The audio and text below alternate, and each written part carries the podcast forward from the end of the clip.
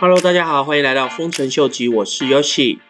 这个周末，比特币的价钱似乎还是都在四万五到四万七中间震荡，并没有办法突破五万的这个关卡。虽然说上周一的时候，美国的参议院所推行的法案对加密货币并不是一个太好的一个消息，但是在周五的时候，美国的国税局就是 IRS。他们针对参议院所定义的 broker，就是我们所谓的中间者的这个界定，并不是很苟同。所以在这个部分的话，他们并不会按照参议院所通过的法案来去按照他们定义加密货币的细项来去做审查。换句话说，IRS 并不会执行参议院他们通过的这个法案，他们还是会以自己认定的一个所谓 broker 的定义。来去对加密货币里面该争取税收的一些机构或是人物来去抽取相对应的一个税金，所以这也是为什么相对于在周末的时候，加密货币市场跟比特币的价钱有一度攀升到四万七，将近四万八。我估计多多少少跟 IRS 推出的这个新闻是有点关系的。其实 IRS 的这个声明对加密货币市场，不论是短期或是长期来说，都将会是一个非常有利的一个消息，因为其实在美国，大家最怕的就是被 IRS 查账，因为 IRS 它的权力其实是很大的，一旦被 IRS 盯上的话，他们可以查你过去十年报税的一个记录，然后根据他们单方面的一个定义来去克取所应缴的一个税金，所以这也是为什么加密货币的税法在美国这个领域相对于的是非常非常重要的一块。这个新闻对一些加密货币投资机构。或是开发的公司，也相对于是获得了一个非常大的一个喘息。因为如果原本按照参议院的税法来去定义的话，不管是矿工、矿长或是一些质押的人，真的很有可能因为比较不友善的一些税制，而需要去迁移他们的营运中心。刚好也在前几个月的时候，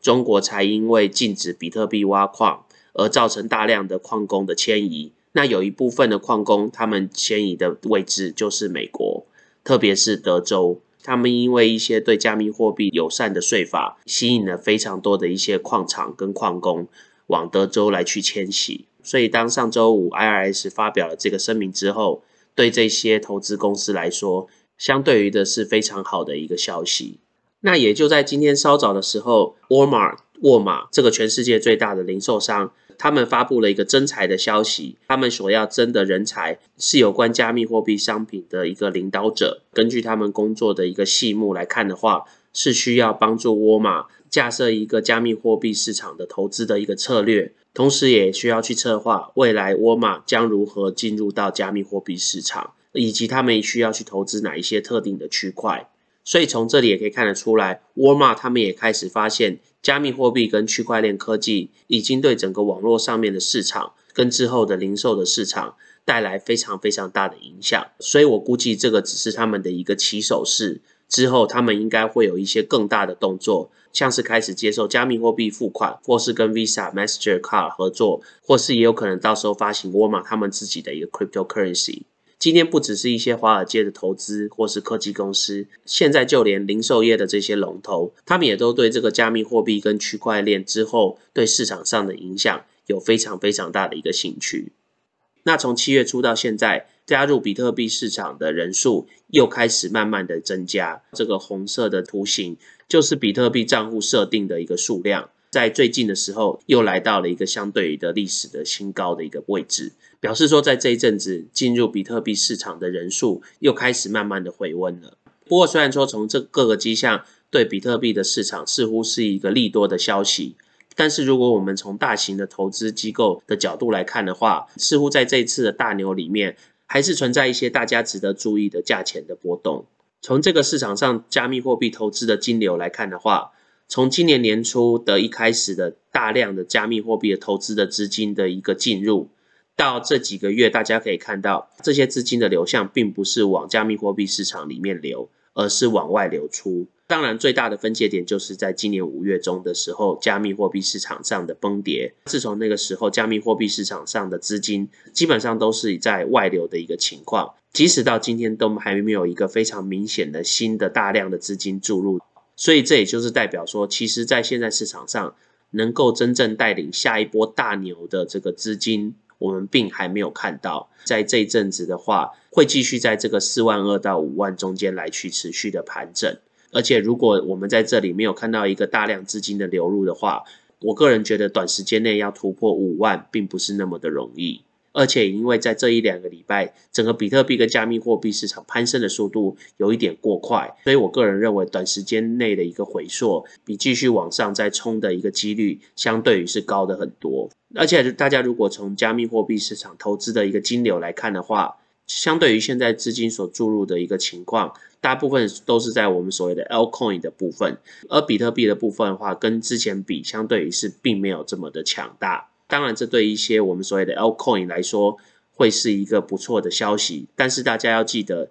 整个加密货币市场真正在撑场面的，到目前为止还是算是以比特币为主。所以，如果说如果大量的资金都还是没有进入到比特币来去撑住这个中流砥柱，甚至让它再继续往上冲的话，这样其实对整个加密货币市场或是其他的 Alcoin 来说，并不会是一个长远之策。所以这也是为什么我个人会觉得说，在这一阵子，虽然说大家可以看到各个 Alcoin 的上涨的情况都是相对于的非常的明显，幅度也相对于的比较大，但是大家还是要记得。在现在的市场里面，还是 Bitcoin 说了算。所以，如果 Bitcoin 的价钱没有撑住的话，跌下来的时候，相对于 Lcoin 的跌幅还是会比较深的。另外一个原因，为什么我认为比特币短期之间该还是会有一个回档的迹象，就是因为大家可以注意到，在六月的时候，因为中国的矿工的大量迁徙，所以他们需要一些资金而去卖出一些比特币。但是自从七月的时候，大家可以看到，很明显的，大部分的比特币的矿工都没有把他们的比特币丢出来卖。但是，只要是市场在往上回升的一个时候，在特定的一个时间点，比特币的矿工肯定就会把他们的一些存货丢出来卖。在那个时候，通常也就是有可能造成比特币开始回档的一个迹象。虽然说到目前我们并没有看到这样子的一个趋势。但是，就像过去一样，他们在适当的一个时机抛售一些比特币作为他们的营运的一个资金，绝对是必然也是必要的。那再加上现在整个加密货币市场的一个贪婪跟恐慌指数，大家可以看到，自从五月中的一个大跌之后，整个贪婪跟恐慌指数基本上都是位于在恐慌的一个阶段。但是，自从七月底到目前为止，整个市场上的一个氛围，那大家都知道投资的一个心法，当市场上大家都贪婪的时候。可能就是市场准备要开始崩跌的时候。虽然说这个回整并不会像是五月中的一个超过五十 percent 的一个回调，但是我估计十到二十 percent 的一个回调将会是非常正常的。从另外一个市场氛围的一个指数，大家也可以看到，基本上现在在散户的市场的氛围上面，大家都认为现在是一个非常好买入的一个机会。那是不是也是因为在这个时间点，通常就是一些加密货币投资的大户他们出清的一些时机呢？今天在最后来跟大家提醒一下，我之前有跟大家提到的一个 project 叫做 Centrifuge。那这个 Centrifuge project 就是将现实生活借贷的一些市场。跟加密货币市场来做一个连接，所以就是现实生活的一些公司，他们可以透过 Centrifuge 来去在 DeFi 市场上借贷到他们所需要的一些资金。就在前几天的时候，我发现市场上已经有出现 Centrifuge 他们的 token。那因为 Centrifuge 本身并不是架设在 Ethereum 网络上面，所以他们必须要去做一个 Wrap 的 token，让它变成是用可以用 Ethereum 的网络来去交易。那么目前以它的价钱在一块四毛八。Market cap 只有一百三十二个 million 来说的话，是非常非常非常低的。因为大家就简单的想象一下，在现在现实生活上面，我们所借贷的一些金额，原原都是都是都是 hundred 都是 hundred billion 来算的。所以以这个 hundred million 来比的话，这个 project 我个人认为是有一个非常大的成长空间。所以，如果对 DeFi 对这个将现实生活的借贷市场融入到 DeFi 跟 NFT 的这个投资里面有兴趣的朋友的话，可以来研究一下这个 project 哦。那我们就先聊到这喽。如果喜欢我 content 的朋友，麻烦帮我按赞、订阅、分享、开启你的小铃铛。那如果对我的 content 有任何 comment 的朋友，也麻烦帮我在下面留言哦。那我们今天先聊到这喽，拜拜。